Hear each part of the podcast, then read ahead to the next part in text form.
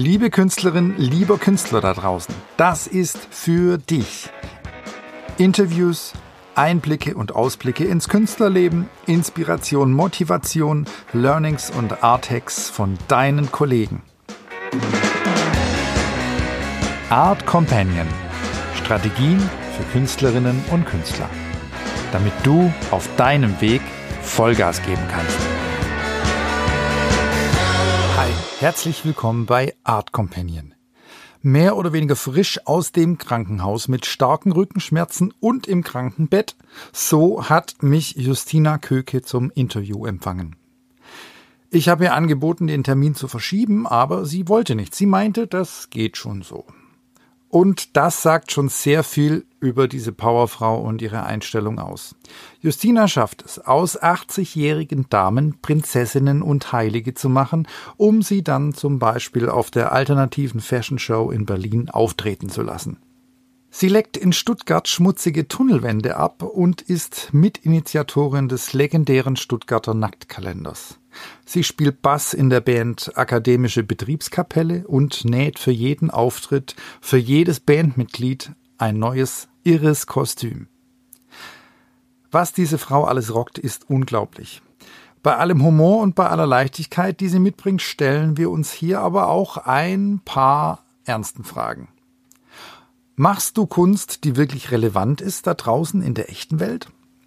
Wie beeinflusst dein Ego und deine Eitelkeit deine künstlerische Arbeit? Was ist mit deiner Angst vor öffentlicher Kritik oder der Angst, sich lächerlich zu machen?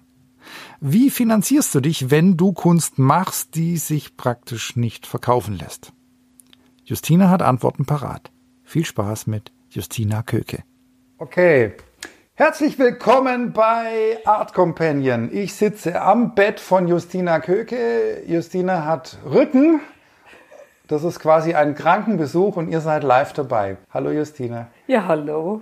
Justina, wer bist du und was machst du? Ja, ich bin Künstlerin. Das weißt du, deswegen bist du ja gekommen. Ja, Stimmt. Du, du suchst immer Künstler. Besuchst du Künstler und machst Podcast, gell? Richtig, der bin Ja. ich. Ja, ja. Also äh, ich bin Künstlerin und habe äh, in Stuttgart studiert an der Kunstakademie. Das war schon lange, lange her. Ich glaube vor 15 oder 16 Jahren ist es schon her. Deswegen, da kommt gleich so diese äh, Frage, weil du, dein roter Faden geht so ein bisschen um Erfolg, gell? Bei den Künstlern auch. Ja, richtig. Ja. Und äh, ja, ich bin schon 16 Jahre nach der Akademie deswegen und bin immer noch dabei und mache immer noch Kunst. Und das Kunst ist immer noch für mich sehr, sehr wichtig im Leben. Deswegen betrachte ich mich als erfolgreiche Künstlerin. Das wäre meine nächste Frage gewesen. Bist du eine erfolgreiche Ja, Künstlerin? ja, das super. Du greifst vor. Hervorragend. Ja, ich Find bin ich erfolgreich, weil ich äh, immer noch dabei bin. Und äh, wenn ich mich um mich herum umschaue, ich bin jetzt 42 Jahre alt, Ja. Dann sehe ich, dass die Leute in diesem Alter, also die, die ähm, noch dabei sind, werden immer weniger.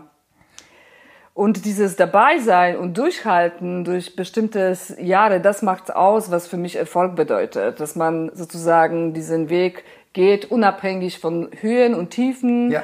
und auch unabhängig von dem, äh, das Leben verändert sich ja auch, auch von den Veränderungen. Man verändert sich in dem künstlerischen Leben sehr Ja. stark.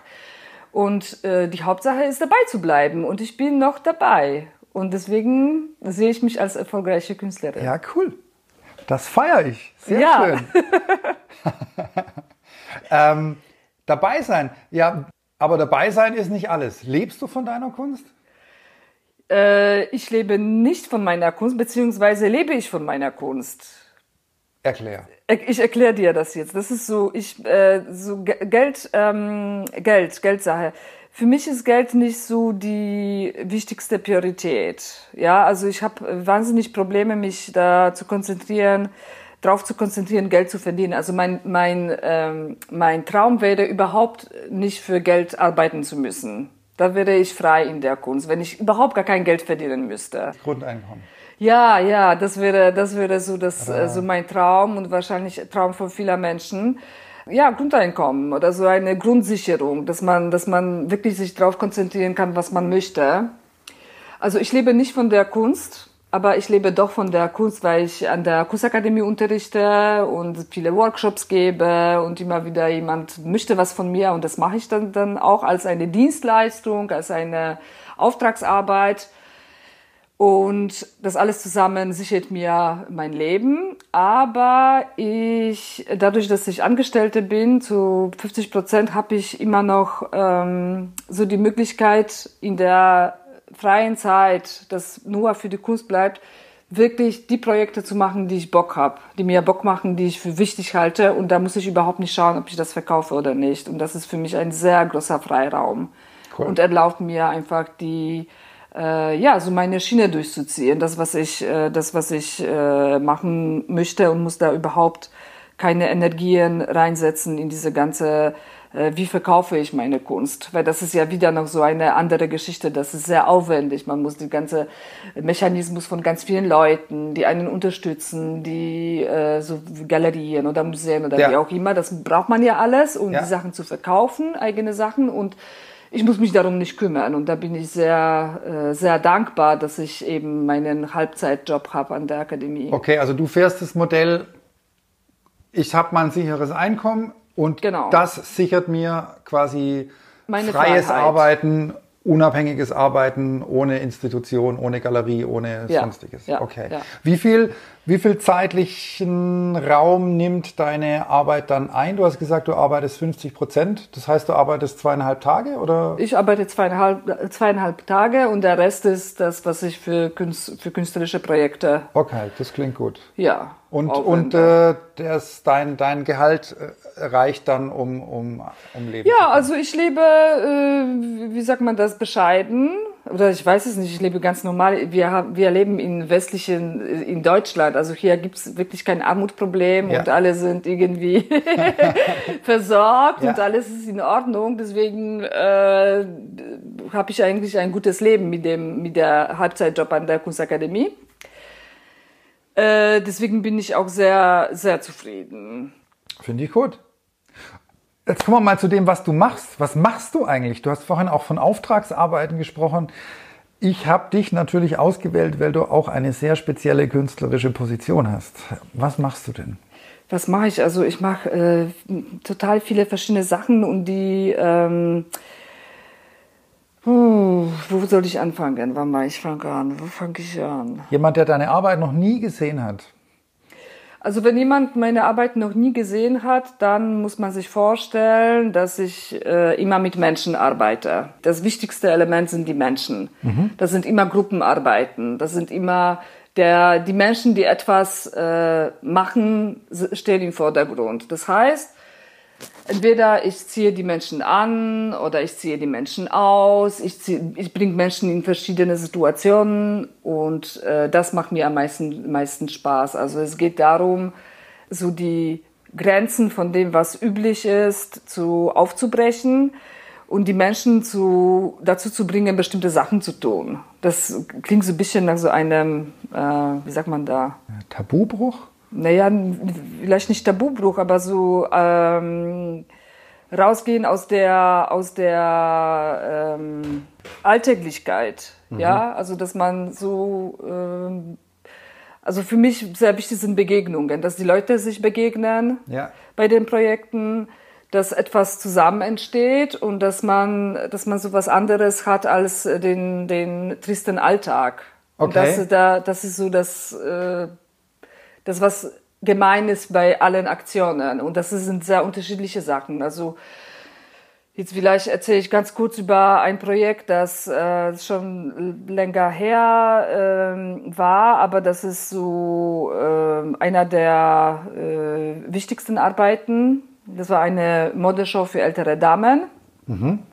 Und äh, da ging es darum, e-, erstmal diese Damen zu finden, die äh, überhaupt bereit sind, in einem Modekontext aufzutreten. Ja, also War das man, schwierig?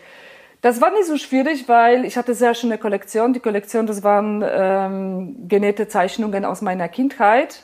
Stopp, kapiere ich nicht. also ich habe eine Kollektion entwickelt und ähm, habe äh, also genähte Zeichnungen aus deiner Kindheit. Das heißt, du hast Auf ich Papier habe, genäht? Nein, nein, nein, nein. Ich habe, ich habe Zeichnungen gefunden bei einer, das war ein Projekt bei meinen Eltern zu Hause. Meine Eltern müssten ausziehen aus der Wohnung, wo wir sehr lange gelebt haben. Und äh, da habe ich gefunden, weil sie eben ausgezogen sind, ähm, in den alten, zwischen alten äh, Sachen zum Wegschmeißen, einen ganzen Stapel voller Kinderzeichnungen. Mhm. Und ich habe mir diese Kinderzeichnungen angeschaut und äh, auf den Zeichnungen waren Prinzessinnen und Heilige. Ja, also sehr äh, so komische Sachen. Aber wir waren, äh, da muss ich dazu sagen, ich habe fünf Schwestern und als wir klein waren, haben wir einfach die ganze Zeit gezeichnet. Und kleine Mädchen zeichnen normalerweise damals, haben gezeichnet so Prinzessinnen oder Heiligen, so schöne Weiber. Also das, was man sich so für die Zukunft vorstellt. Und draußen sind ähm, ganz großer Stapel mit wunderschönen Kinderzeichnungen und das hat mich sehr inspiriert. Zu einem, und ich war auch so ein bisschen schockiert, warum wir nur Prinzessinnen oder Heilige gemalt haben. Ja. Und das war für mich so krass, weil äh, ja, man wird als kleines Mädchen schon äh, sehr früh konfrontiert mit diesen Klischees von der, was, was bedeutet Frau zu sein. Und ja. unter dem Strich bedeutet das entweder schön zu sein oder gut zu sein. Also dieses, dieses Heilige und Prinzessin. Mhm. Und äh, da dachte ich, okay, das, das äh, stimmt ja alles nicht, weil so sind die Frauen gar nicht. Und äh, also es ist falsch, den Kindern so von, von Anfang an so äh, äh, äh Geschlechterrollenzuweisungen zu machen. Und ich war ein bisschen schockiert, wie wir alle aufgewachsen sind. Naja, und dann habe ich die äh, gedacht, okay, ich mache jetzt eine Kollektion für ältere Damen. Ich wollte einfach, dass dieses Kinderwelt äh, sich trifft mit dem mit der Realität von dem tatsächlichen Leben, wie das Leben aussieht am Ende am Ende des einer Leben äh, am Ende des Lebens einer Frau. Das heißt, die Prinzessinnen auf deinen Zeichnungen sind älter geworden und du hast dir dann Damen in dem Alter gesucht, die ja, dann quasi also ich habe ich Prinzessinnen hab, den gealterten Prinzessinnen gleich, gleich waren. Ja, so ich habe oder andersrum, ich habe den alten Damen äh, die Erinnerung äh, von der Kindheit irgendwie zurückgebracht. Also das, wie sie sich, äh, wie sie sich als kleine Kinder vorgestellt haben, wie sie werden. Komischerweise alle äh, alte Frauen wollten dann Prinzessinnen sein, keine wollte Heilige sein, weil das waren so Nonnenkostüme. Auf jeden Fall, ich habe, ähm, mm, warte mal. Äh, naja, ich habe diese Kollektion eben für alte Damen genäht. Was hast du dann mit den Frauen gemacht? Ich habe die Frauen angezogen in diese sehr fröhliche, wunderschöne, voller Blumen und komischen Gebilden Kollektion. Und die Frauen ähm, haben eine tatsächlich eine ganz normale Fashion Show gemacht in diesen Klamotten. Erstmal in der Bibliothek in Stuttgart, das war am Internationalen Tag der Frauen am 8. März. Und die waren, die Frauen waren zwischen 70 und 86 Jahre alt, so in etwa, also schon wirklich äh, ältere Damen. Und die waren, äh, die haben sich getraut, eben auf den Laufstück zu gehen. Und dann die zweite Show war in Berlin. Und da habe ich die Frauen aus Stuttgart auch mitgenommen. Und da waren auch paar Frauen aus, äh, also aus, aus Berlin mit dabei. Und es geht, äh, es ging ja um dieses äh, sich treffen, ja. um sich, sich treffen, sich trauen und äh, unter dem Strich war es, ähm, das, bei dem Projekt ging es sehr viel um, um Eitelkeit. Ja, dass die Eitelkeit bleibt bis zum, bis zu, bis zum Ende, ja. Dass mhm. das so begleitet die, äh, ja, da, da, das Leben und auch über Mut, weil die Frauen sich wirklich getraut haben, in so diesen äh, total komischen äh, Kostümen einfach rauszugehen und äh, aus der eigenen Haut äh, rauszukommen und auch aus dem Alltag. Weil ähm, das ist so, dass äh, irgendwann ab 40 ist es so, dass die, dass man anfängt, sich so anders zu anzuziehen, dass viele Frauen vor allem werden unsichtbar. Und das war so auch so ein Projekt. Es ging darum, dass man, dass man äh, Sichtbarkeit äh, für die ältere Frauen wieder zurückgibt. Als ab 40 versteckt man sich als Frau. Ja, man versteckt sich oder man wird einfach übersehen auf der Straße. Das ist so ein so ein äh, so ein Phänomen, dass die je älter die Menschen sind, desto grauer ziehen sie sich an, also Aha. oder beige oder grau oder weiß. Ja Das sind alles Farben, die, die man sehr schnell übersehen kann. Also die verschwinden so aus der Landschaft die älteren Menschen, vor allem die ältere Frauen, die dann ja. sowieso irgendwie nicht mehr dazugehören in die Gesellschaft. Ja, und das war eben diese Kollektion, das ist ein vollkommener äh, Kontrastprogramm zu dem, was, was da, wie wir mit dem Alter umgehen. Also ich habe sie wieder so, sozusagen diese Träume aus der Kindheit überstülpt mhm. Und sie auf den Laufsteg geschickt. Und das war für die Frauen einfach eine sehr schöne Erfahrung. Das war sehr fröhlich. Wir hatten total viel Spaß gehabt. Das war einfach sehr, ja, aber es ging wie gesagt, ähm, nicht nur um diese Kollektion, sondern ging es tatsächlich darum, dass diese alte Damen diese Kollektion tragen. Was passiert mit denen, wie sie sich trauen, auf den Laufsteg zu gehen, wie sie. Mh, mm, wie haben sie sich getraut? Die Hat haben sich getraut. Das war, das war total schön.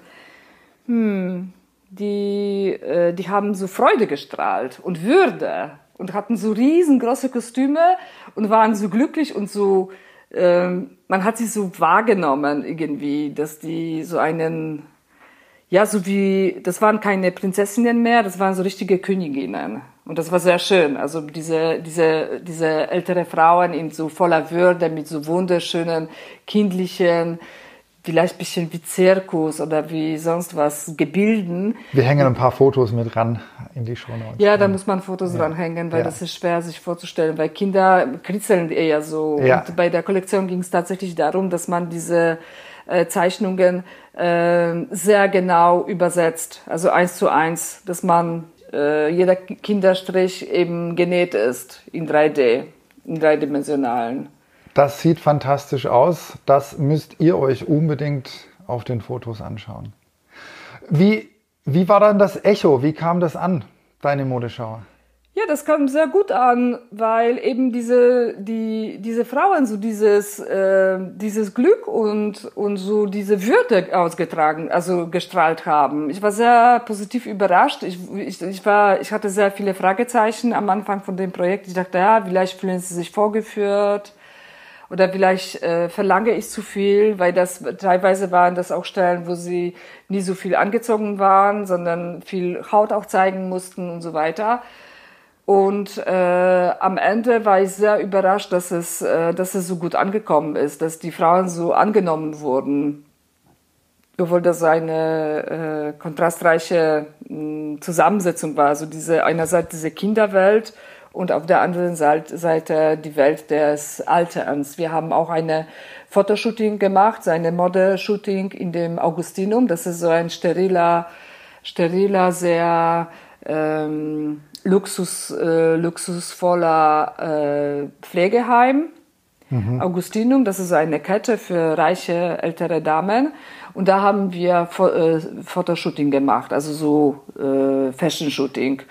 Und das war auch äh, sehr schön, dieses, dieses kalte, dieses moderne, kalte, alte, altes Heim, das eigentlich ein Luxus sein soll, aber voller Einsamkeit und voller Kälte und diese alte Leute dazwischen und auf einmal da, bam, rein, reingeplatzt, so eine vollkommen bunte Welt. Und die Frauen, die da posiert haben, eben in ihrem alltäglichen Situation, bei, bei dem Aufzug oder bei, mhm. bei so großen Fluren, an einer äh, bisschen im Garten. Also das war auch so eine äh, sehr schöner Moment, äh, als wir diesen äh, Altenheim so mit diesem Leben ausgefüllt haben. Das hört sich nach wahnsinns viel Arbeit an. Hast du das ja. alles allein gemacht? Ja, das war dann natürlich nicht. Ich mache nie was alleine. das ist das Tolle, dass ich äh, irgendwie ähm, gar nicht den Anspruch habe, alles alleine zu machen. Und ich liebe tatsächlich Kooperationen. Und für die, äh, für die Prinzessinnen und Heiligen äh, Kollektion, da David Späth hat Fotos gemacht, ein ganz toller Fotograf aus Stuttgart. Und der hat eben äh, in Augustinum äh, die Fotostrecke, Fotostrecke äh, gemacht. Aber genäht hast du alles? Ja, äh, genäht habe ich alleine und dann habe ich mir noch, äh, hatte ich eine äh, Assistentin, die mhm. mir bei so schwierigen Sachen wie Schnitt geholfen hat. Mhm. Eine Annika hat mir geholfen. Dass es passt nachher. Dass es nachher passt, ja. Okay. ja. Aber äh, weil sie äh, sie ist eine, ich komme auch von der Bildhauerei und ich habe, ich nähe wahnsinnig viel, aber das ist alles sehr, äh, das ist einfach geradeaus oder so, so einfaches Nähen. Ich kenne mich mit Schnitt und mit Muster eigentlich überhaupt nicht aus. Ich komme immer von diesem, von den plastischen Arbeiten. Also ein Element kommt, äh, wird angereiht an das nächste Element und so wird gebaut eine Skulptur an dem Menschen eigentlich. Das hat mit dem Klamotten überhaupt nichts zu tun, was ich mache. Ja, das nachher sieht das irgendwie wie ein Kostüm aus, aber von dem äh, von der Prozedur her, wie man das herstellt, sind das das, das habe ich mir alles selber erarbeitet. Das sind eigentlich Skulpturen, die getragen werden. Das sind keine Klamotten. Und bei solchen Sachen, wenn ich manchmal Klamotte brauche, dann brauche ich auch Hilfe, wie man etwas konstruiert, dass ja. Hose wie Hose aussieht oder Rock wie ein Rock. Weil das kann ich nicht. das ist so, das ist vielleicht äh, so, ja, ich, ich nähe sehr viel, aber ich nähe sehr, sehr unprofessionell. Ich bildhauere im Stoff. Bildhauern im Stoff, das bringt es gut auf den Punkt, ja. Trotzdem, ich glaube, ihr, ihr habt auch auf der alternativen Für Fashion Show, Fashion Show in, in, in Berlin. Das ist ja, also schon eine Hausnummer. Alles alleine organisiert. Nee, da konnte man sich bewerben und äh, da gibt's bei so Fashion Weeks gibt's natürlich Stuff, ja, also da, das ist ein bisschen einfacher als zu machen, weil da gibt's ähm, Leute, die Stage Management und all das gibt schon da, also die ganze Struktur ist da, Laufsteg okay. und so weiter. Also viel mehr Organisiererei war in der Bibliothek, weil da musste man Laufsteg bauen und Lichter und Musiker holen und all das, was man braucht. Das war sehr viel zum Organisieren, aber in Berlin war da schon einfach nur umziehen und auf den Laufsteg. Das war viel einfacher. Darf man dich trotzdem als Organisationstalent bezeichnen? als Organisationstalent. Ja, was soll ich dazu sagen? Also organisieren, das ist so eine Sache, die mich ein bisschen quält. Ja, weil das sehr viel, äh, sehr viel Zeit nimmt von dem kreativen Prozess. Aber ich habe Hilfe. Ich habe ähm, eine, eine Frau, Biggie heißt sie, und Biggie hilft mir bei solchen Sachen wie Anträge und so weiter. Und die bezahle ich. Sie bekommt Geld dafür und dann sie nimmt mir ziemlich viel Arbeit ab. Das heißt, das, worauf du keinen Bock hast, kannst du outsourcen. Ja, da ist natürlich die Voraussetzung, dass man sich mit der Person gut versteht. Ja, ja. ja, aber das hat so eine Überhand genommen, dieses Organisiererei. Also Organisiererei, das geht noch. Also das, das kann ich noch. Aber diese ganze Anträge schreiben und abrechnen und so weiter, das habe ich ausgesourced, weil mir der Zeit einfach zu, zu viel Zeit gestohlen hat und mich zu viele Nerven gekostet hat. Ja, also man muss sich so vorstellen, wenn man unverkaufbare Kunst macht, also ja. wie in meinem Fall, weil das sind mehr Events, das sind Ereignisse, das sind Performances oder Aktionen, das ist wahnsinnig schwierig, sowas zu verkaufen. Ja. Ja.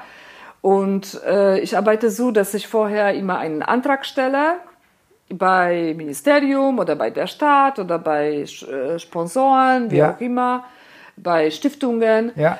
Und äh, wenn ich das Geld bekommen habe, dann lege ich los mit der Arbeit. Und jetzt habe ich jemanden, der mir diese Anträge stellt. Ich bin keine Muttersprachlerin und so weiter. Ich schreibe ungern und rechne ungern in Excel-Tabellen und so mhm. weiter. Und das alles gehört dazu, dass die Produktion gelingt. Und das kostet ja auch was, ja. Also das ist nicht nur Material, das sind alle Leute, die da auch beschäftigt werden, die Musiker oder die bei so einer Fashion Show sind ja wahnsinnig viele Leute mit involviert. Ja. Das alles muss bezahlt werden und vorher muss man Geld organisieren. Das heißt, genau. du verkaufst deine Kunst jetzt nicht an einen Sammler, dein Lebensmodell und dein Finanzierungsmodell ist, dass du über Sponsoren, Förderanträge, staatlich sowie privat, ja. ähm, genau. dich finanzierst. Ja, ja. ja. Das ist also ja auch cool zu hören für einen Künstler, dass es nicht nur dieses klassische, ich gehe jetzt über eine Galerie, verkaufe ich an den Sammler, sondern ich kann das auch selber machen ja, natürlich, das, das geht schon. Ja. Und für mich ist das ist jetzt spannend, weil ähm, also für mich ähm, Kunst äh, ist viel interessanter, wenn sie nicht unbedingt im Kunstkontext passiert. Ich, ich agiere sehr selten in Galerien oder Museen. Ich ja. mache immer von sozusagen ein Event von Anfang an und ich suche einen Ort dafür, der zu dem Thema passt oder ich suche äh, eine Location, ich suche den ganzen Rahmen und dann mache ich das so, wie ich das haben möchte. Deswegen muss ich äh, vorher Anträge schreiben. Und wo, ja. was sind jetzt Institutionen, wo du, von denen du schon Geld bekommen hast? Ja, das ist äh, Ministerium von Baden-Württemberg, aber auch auf der Bundesebene vom Kunstfonds äh, habe ich schon Geld bekommen oder von der Stadt werde ich regelmäßig äh, finanziert. Also je nachdem, wo, wo ich gerade bin und äh, ich werde ja auch immer wieder eingeladen für ja. verschiedene Produktionen. Da muss ich mich nicht um Geld kümmern, das ist super. Das mag ich auch sehr, wenn ich nicht alles von Anfang an so über Anträge laufen lassen muss, sondern wenn mich jemand einlädt und dann kann ich etwas produzieren im Rahmen von einem anderen Projekt. Das ist auch sehr hilfreich, weil da diese ganze Arbeit eben äh, wegfällt. Aber ich denke, du musstest vorliefern. Also zuerst mal musstest du ein paar tolle Projekte machen, dass du überhaupt eingeladen wurdest, nehme ich an, oder? Ja, ja, klar, natürlich. Ja, aber ich bin ja schon sehr lange dabei. Also ich bin, äh, wie gesagt, 2006 äh, habe ich äh, abgeschlossen die Akademie. Ja. Ja, und dann äh, durch kontinu kontinuierliches Arbeiten hat man immer mehr Kontakte, immer mehr, die Netzwerk wächst. Und so kann man sich äh, von einem Projekt zu dem anderen irgendwie weiterentwickeln. Sehr schön. Du hast die Biggie erwähnt. Das ist die Biggie von Real Office. Genau, Birgit Gebhardt. Birgit Gebhardt von Real Office. Was macht Real Office? Die machen ja, Real Office hilft den Künstlern eben mit den Sachen, die Künstler Probleme haben. Also Anträge stellen, organisieren und so weiter. Und da die äh, entlasten die Künstler. Okay, und da kann jeder hin? Da kann jeder hin. Also sobald die das gut finden, die Kunst, die gemacht wird. Sehr gut. Dann hoffe ich, dass die Biggie bald Gast in meinem Podcast ist. Jetzt kommt, wer kommt denn da? Wie heißt der denn? Attila. Attila, hallo Attila. Du bist hier ein Braver. Hast du Hunger? Nee, das ist ein Opa. Opa. Du machst also Kunst gerne nicht im Kunstkontext an genau. öffentlichen Plätzen, Kunst im öffentlichen Raum. Ja. Ja. Ja. Also ich, ähm, ich finde, dass die, dass die Künstler sehr wichtig sind für die Gesellschaft. Warum? Ja, weil sie eben auch, äh, das ist so ein äh, ganz anderer Blickwinkel, in welchen sie arbeiten können. Und äh, sobald das nicht in dem Kunstkontext ist, öffnet das ganz viele verschiedene Perspektiven und gibt äh, ganz viele Möglichkeiten äh, zum, ja, zum, zum Arbeiten. Und oh, das ist jetzt, habe ich mich so ein bisschen schwammig ausgedruckt. Ich weiß nicht, ob man das äh, so verstehen kann, aber mir geht es darum, dass die, äh, dass die Künstler einfach auch ernst genommen äh, sein äh, sollen mit der Rolle, die sie in der Gesellschaft auch machen können. Und was schreibst du denen für eine Rolle zu? Ja, also, ähm, also mein, mein Anspruch ist, dass tatsächlich sich etwas verändert oder dass man äh, mit der Kunst die Realität beeinflusst. Ja, und deswegen bin ich oft nah an so Projekten, die mit Aktivismus zu tun haben weil ich eben äh, daran glaube, dass die, dass die Kunst eben diese Macht der Veränderung der Wirklichkeit tatsächlich besitzt und dass man mit künstlerischen Mitteln äh, die Wirklichkeit beeinflussen kann. Und das finde ich äh, extrem spannend und extrem wichtig, aber das ist schwierig äh, zu erreichen in diesem traditionellen Kunstkontext, weil das einfach so ein äh, abstrakter Rahmen ist im Museum, da gehen Leute schon hin, die vorbereitet sind, die wissen, was es, worum es geht. Und das ist einfach so eine künstliche Welt, mhm. die äh, mir jetzt äh, nicht so entspricht. Mhm. Okay. Findest du deine Kunst doof, die das nicht macht? Nein, das finde ich nicht. Also das Schöne an der Kunst ist, dass jeder Künstler äh, muss so eigenen Weg finden und sich selber so Produktionsmöglichkeiten äh, äh, finden und auch den Kontext, in dem, äh, in dem gearbeitet wird. Also es gibt Künstler, die äh, sehr gerne in, äh, eben in dem Kunstkontext arbeiten und das auch gute Arbeit machen. Für mich, mir entspricht das nicht, weil äh, ich, ich will dieses Reale, dieses, äh, ich möchte sehen, dass es etwas passiert dass etwas, dass das, was ich mache, tatsächlich äh, Einfluss hat auf, äh, auf Geschehen oder auf, äh, dass, dass etwas passiert. Du, das ist für mich extrem wichtig. Du provozierst auch, oder? Kann man das so sagen? Oder siehst du ja, das nicht als Provokation? Fühlen sich, anders fühlen sich die Leute von deiner Kunst dann provoziert? Das ist für mich jetzt nicht das Wichtigste. Also vielleicht mit dieser Realität, was ich da, was ich darunter verstehe. Mm, so ein Beispiel. Ich habe vor äh, zwei Jahren war da so eine Spendeaktion gemacht mh, mm, für die Aussteigerinnen aus der Prostitution. Und da äh, ging es darum, dass man möglichst viel Geld zusammensammelt. Da am Ende sind so über 25.000 Euro gekommen für ähm, die Wohnung für die äh, Aussteigerinnen aus der Prostitution. Also wenn man aus der Prostitution aussteigen möchte, das ist so ein großes Thema und ein Tabuthema und so weiter. Die Frauen, die in der Prostitution sind, die wohnen auch in den Bordellen. Das heißt, wenn sie aussteigen wollen, sind sie auf der Straße. Die haben ja keine Möglichkeiten, ja. rauszukommen. Deswegen das, äh, das Wichtigste ist, dass sie irgendwie Wohnungen haben. Und natürlich in Stuttgart ist die ganze Sache mit den Wohnungen sehr heikel. Ja. Die Wohnungen sind sehr teuer und das ist so ein, das äh, erste Problem ist eben, wie wenn eine Frau aussteigen möchte, wo wohnt sie denn? Wo, okay. wo verbringen sie die erste Nacht? Ja. Und das muss finanziert werden. Es gibt keine staatliche Förderungen und keine staatlichen Möglichkeiten für die Frauen. Das sind äh, Frauen vom Ausland, am meisten von Rumänien oder von, von äh, Bulgarien und Ungarn. Und das sind auch viele Roma-Frauen, die in der Prostitution in Deutschland arbeiten und für die braucht man eben äh, Wohnungen, dass sie aussteigen können. Ich wurde gebeten, das war eben so eine Auftragsarbeit. Ich mhm. wurde gefragt, ob ich eine Performance machen kann zu diesem Thema. Mhm.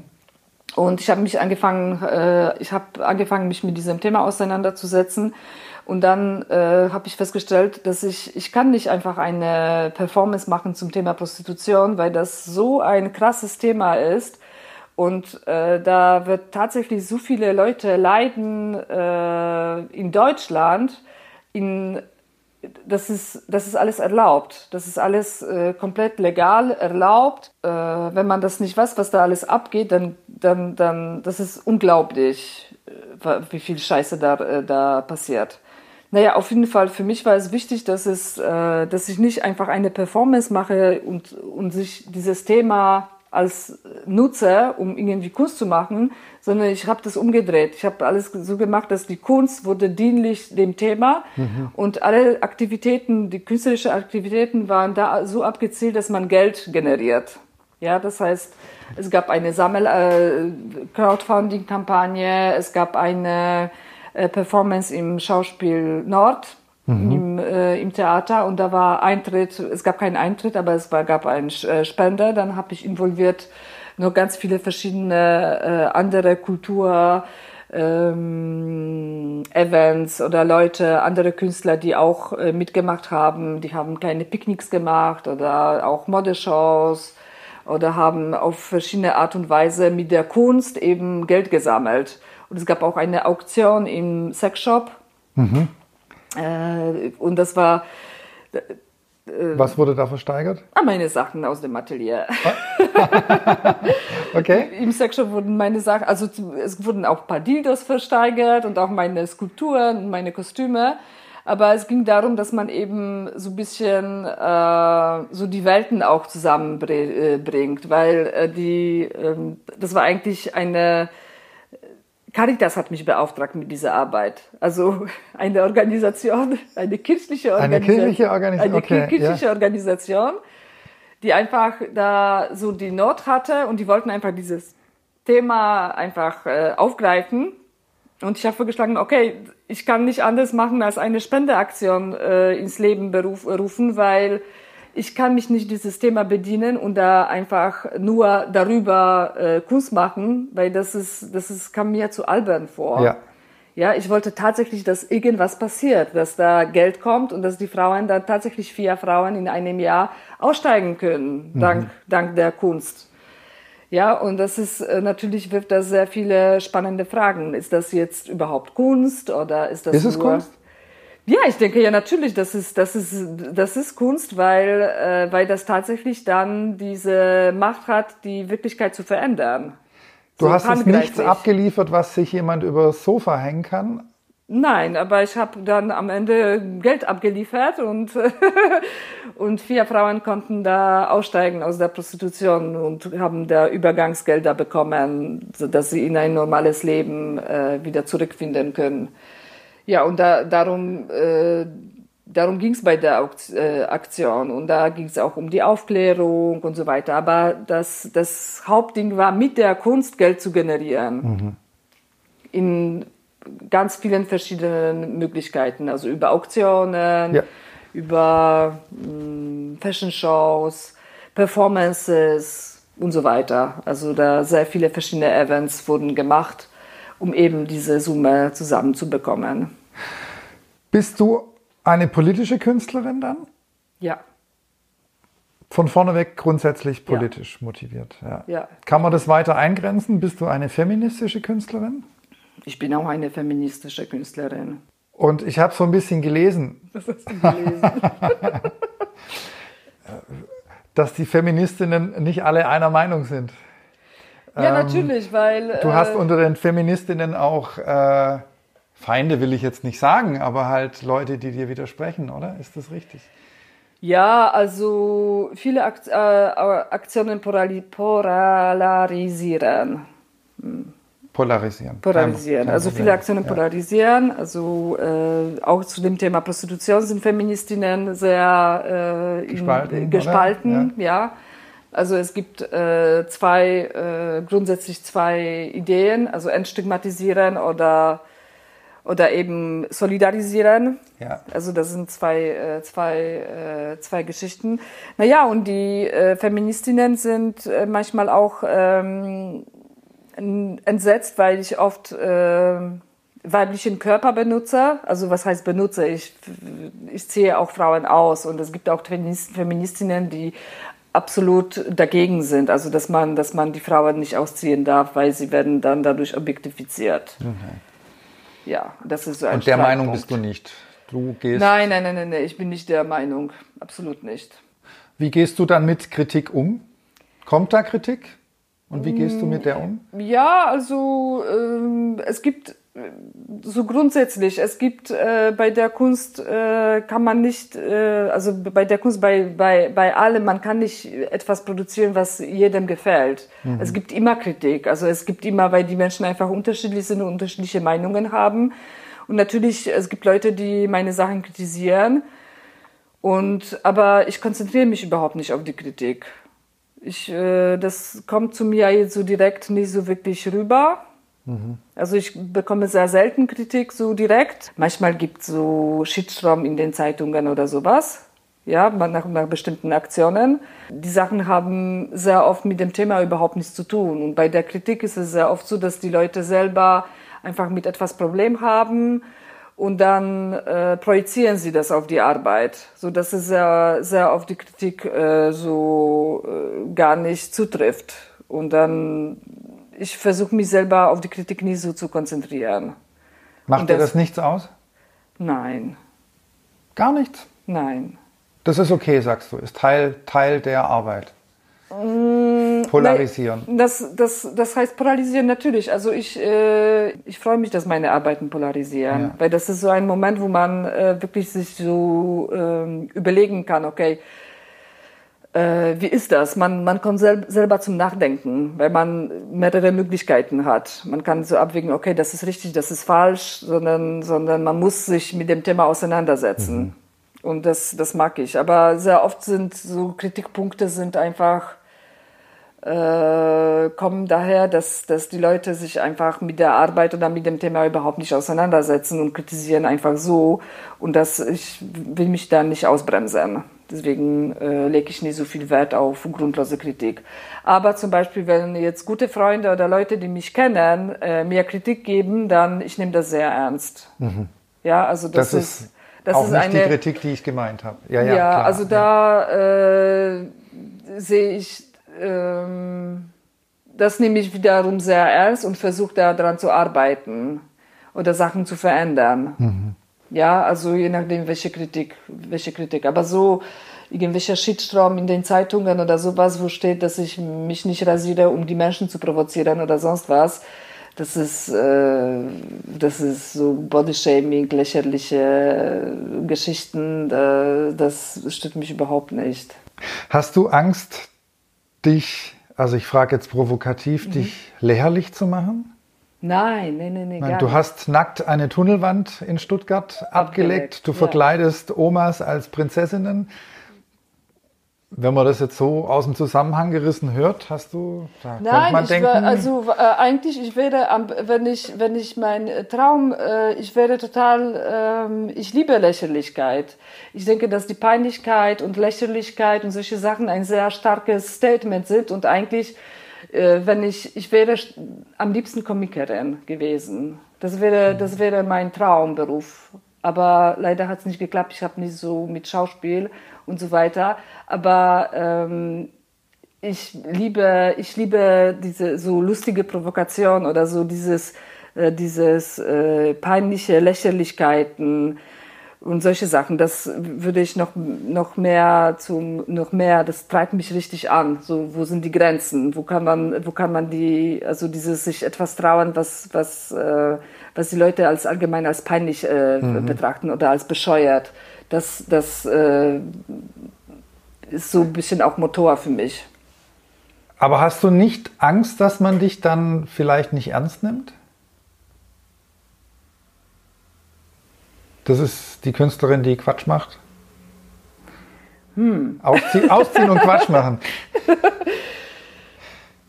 Ja, ich habe das noch nie so gesehen. Ich, ich, ich nehme mich so ernst. Und die ganze Sache mit der Kuss nehme ich so ernst, dass ich da nie auf die Idee kommen würde, dass man das nicht ernst nehmen kann. Also ich, äh, ich finde das, äh, also, nein, nee, nee, nee, nee. Ich glaube nicht, dass man mich als äh, äh Quatschmacher abstempeln kann. Hoffe Kann man ich. auch nicht. Ich frage nur provokativ. ja, aber vielleicht, vielleicht kann das schon so sein. Das ist schon immer so ein äh, schmaler Rück, äh, Rückgrat, ja. Also das ist eine Gratwanderung, wie inwieweit man so gehen kann. Aber das, das reizt mich. Ja. Also ich wäre sehr gerne noch, noch äh, lächerlicher oder noch, noch, noch peinlicher. Aber wie stellst du dann die Ernsthaftigkeit her? Also ich kann das verstehen, ja, mhm. dass du das, das Lustige, die Komik äh, ist ja oft auch so eine traurige Komik auch, ja. ja. Ähm, wie kriegst du da diese Gratwanderung hin? Das, also Komik und sehr ernste Themen auf einmal. Ja, weil das sind sehr ernste Themen. Also die Themen, mit denen ich mich äh, befasse, die sind äh, alle sehr ernst. Da kann man nicht, äh, da kann man, kommt man nicht drum herum. Also bei den, äh, bei den äh, Projekten mit Frauen, da ging es um Altern, um äh, Rollenklischees. Das ist alles, was, was uns Menschen betrifft, alle. Ja. Oder mit den Prostituierten, das ist ja so ein Thema, dass es einen einfach die Schuhe auszieht, wenn man die Realität, was in Deutschland in den Bordellen passiert, wenn man das äh, tatsächlich weiß. Ja. Das weiß niemand, weil sich niemand dafür interessiert. Aber wenn man sich mit diesem Thema auseinandersetzt, dann ist es einfach unglaublich, dass solche Sachen in Deutschland auf legalen Wege einfach möglich mhm. sind. Oder die Sache mit den Kalendern, das sind ja auch, äh, das letzte Kalender ging es um Autos. Mhm. Das, war ein, das war das ganze Jahr, äh, ging es immer um diese Dieselverbote, um, um die schmutzige Luft, um Klimaveränderung. Kurz einhaken, du machst Kalender, wo du aus deinem großen Bekannteskreis, Bekanntenkreis meistens Damen einlädst, oder? Oder nee, auch Jungs? unterschiedlich. Ähm, die nackt posieren und da gibt es einen Fotokalender. Genau, gibt es einen Fotokalender. Das, das äh, habe ich jetzt drei Jahre gemacht mit äh, Marie Linhardt. Das ist eine übrigens eine ganz tolle Künstlerin. Und da geht es darum, so wichtige, sehr wichtige Themen, die die Stadt, also das ist ein lokales äh, Projekt, betreffen, äh, auf eine humorvolle und lustige Art und Weise in die breite Masse zu bringen. Also das ist so aus der Pop-Art-Tradition, dass es auch nicht im Museum hängt, sondern einfach beim Witwer, das Kalender am Ende. Den kann man beim Witwer kaufen. Genau, den kann man beim Witwer kaufen. Und aber darum der, ist, der ja ist immer vergriffen, ja? Der ist immer vergriffen, aber darum geht's, dass man, dass man eben äh, nicht in die, also man kann den auch beim äh, in der Galerie kaufen, bei Marco, aber das Hauptding ist, dass das eben nicht sich nicht in dem Kunstkontext dreht, sondern tatsächlich in der in dem Stadtgeschehen. Dass ja. wenn da Darüber schreiben keine Zeit, Kunstzeitschriften, aber schreibt Bildzeitung und Stuttgarter Nachrichten ja. und SWR.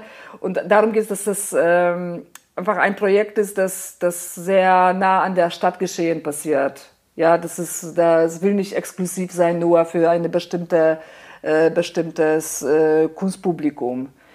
Ja, und da, äh, dadurch macht das Ganze spannend, weil da werden ganz anders diskutiert darüber und ganz andere, ganz andere Ebenen sich treffen und mhm. ganz andere Gesellschaftsschichten. Das ist einfach für mich viel spannender, als jetzt nur in einem Kunstpublikum äh, solche Sachen zu machen, weil das für Kunst ist das, also ja, also wir haben schon so lange Tradition mit äh, Nackt, äh, also seit der Antike zieht sich das durch, ja. also Nacktheit in der Kunst und so weiter. Das ist ja an sich nichts Neues. Ja. Aber wenn man das äh, eben in dem städtischen, in so einem ganz normalen, alltäglichen Stuttgart platziert, dann ist es wiederum, hat, bekommt wieder eine Kraft. Ja. Und das ist das Spannende. Darf ich nochmal zu der Frage zurückkommen? Mhm. Wie schaffst du es, dass du zwar mit Humor arbeitest, aber nicht lächerlich wirst? Wie kriegst du deine, diese Professionalität ja, hin? Ja, das weiß ich nicht so genau, ob das äh, immer äh, klappt. Also es werden wahrscheinlich Leute geben, die mich da, da nicht ernst nehmen. Das ist natürlich, aber ich nehme mich ernst und ich nehme diese Themen sehr ernst. Deswegen versuche ich das ja immer äh, trotzdem ernst zu, ernst zu bleiben und äh, hinter den Themen dahinter zu stehen. Ja. Und vielleicht kann man ja auch sagen, das ist das, nein, das, ich suche keine bestimmte Antwort, aber jetzt, wenn ich gerade nochmal auf, auf unser, auf deinen Eingangssatz mit zurück, ist nicht ganz der Eingangssatz, aber du hast am Anfang von unserem Gespräch erwähnt, dass du das jetzt schon seit, seit langer Zeit, wie viele Jahre hast du jetzt gesagt, bist du freischaffend unterwegs? Seit 2006. Seit 2006 und du deshalb eine erfolgreiche Künstlerin bist. Ja, weil ich also dranbleibe dass die Zeit und die Intensität, mit der du daran arbeitest, dir auch eine Glaubwürdigkeit äh, ja natürlich, natürlich vermittelt. Ja, ja, ja, ja. Schönes Schlusswort. Okay. Justina, vielen Dank. Das war ein spannendes Gespräch in, in tollem Ambiente. So privat war das Gespräch, war, war, war noch keins meiner Interviews. Ah, ja, cool. Okay, danke dir. Vielen Dank. Eine Frage fällt mir jetzt auch noch mhm. ein. Was sagt dein Sohn zu deinen Arbeiten? Mein Sohn, also mein Sohn ist jetzt mittlerweile 19 Jahre alt und äh, das hat sich ja auch gewandelt. Als er kleines Kind äh, war, da hat er einfach immer mitgemacht. Ich habe ihn mitgeschleift, ich habe für ihn Kostüme gebaut, er hat äh, alles mitgemacht. Dann war eine sehr lange Zeit, er hat einen Bogen drumherum gemacht. Er mochte das gar nicht ja. und das war ihm extrem peinlich. Ja? ja. Aber er ist aus diesem Alter rausgegangen und äh, jetzt ist so, dass er das mag, er versteht das sehr gut er ist ein sehr guter Kritiker, was, äh, was angeht. Und da zum Beispiel, da Kritik von meinem Sohn nehme ich sehr ernst, weil das ist, das hat Fundament. Er versteht die Kunst, was, die ich mache und ist ein, äh, ein sehr guter Beobachter. Und jetzt will er immer wieder mitmachen. Also bei dem letzten Kalender hat er sich selber ausgezogen und wollte mitmachen zum Beispiel. ja, also das ist, äh, mein Sohn ist da, dadurch, dass er das ganze Leben lang sozusagen damit konfrontiert ist, von, von ganz von Anfang an, ja. hat er verschiedene Phasen und ähm, ja, er, glaube ich, jetzt ist so, dass er das äh, mag und unterstützt. Super. Ja, ich freue mich sehr. Das freut mich auch. Cool. Christina, vielen Dank für das Gespräch. Bitteschön. Wenn ihr jetzt wissen wollt, wie denn so eine Prinzessin aussieht oder so eine Menschenskulptur, dann schaut doch mal bei unseren Shownotes vorbei. Dort gibt's wie immer Fotos, Links und Verweise zum Weiterstöbern. Wir haben noch eine tolle Neuigkeit zu Anna Gomert aus dem letzten Podcast. Ihr Film Denken mit der Hand, der in Zusammenarbeit mit der Akademie Schloss Solitude und der Firma Bosch entstanden ist, ist jetzt auf Vimeo zu sehen. Den Link findet ihr in den Shownotes. Aus dem vorletzten Podcast kennt ihr noch Daniel Bärstecher und sein Slow Walk Projekt. Daniel läuft die Strecke eines Marathons in Zeitlupe, circa 100 Meter pro Stunde. Er ist jetzt ungefähr ein Drittel seiner Wegstrecke gelaufen und so wie es ausschaut, hält er das auch durch. Du kannst selbst live nachverfolgen, wie und wo er gerade läuft auf seiner Projektwebsite www.walk-in-time.de. Egal ob Info, Kritik Anmerkungen, Vorschläge oder Themenwünsche. Ich mache das für dich. Zeig mir, was dir gefällt, was du brauchst und was du hören willst. Hat dir gefallen, was du heute gehört hast? Dann schreib mir doch jetzt eine kleine Rezension auf iTunes. Wie das geht, dazu habe ich dir ein paar Videos in den Show Notes verlinkt, die dir zeigen, wie das schnell und einfach geht. Ich freue mich schon aufs nächste Mal. Bis bald, dein Benny von Saga.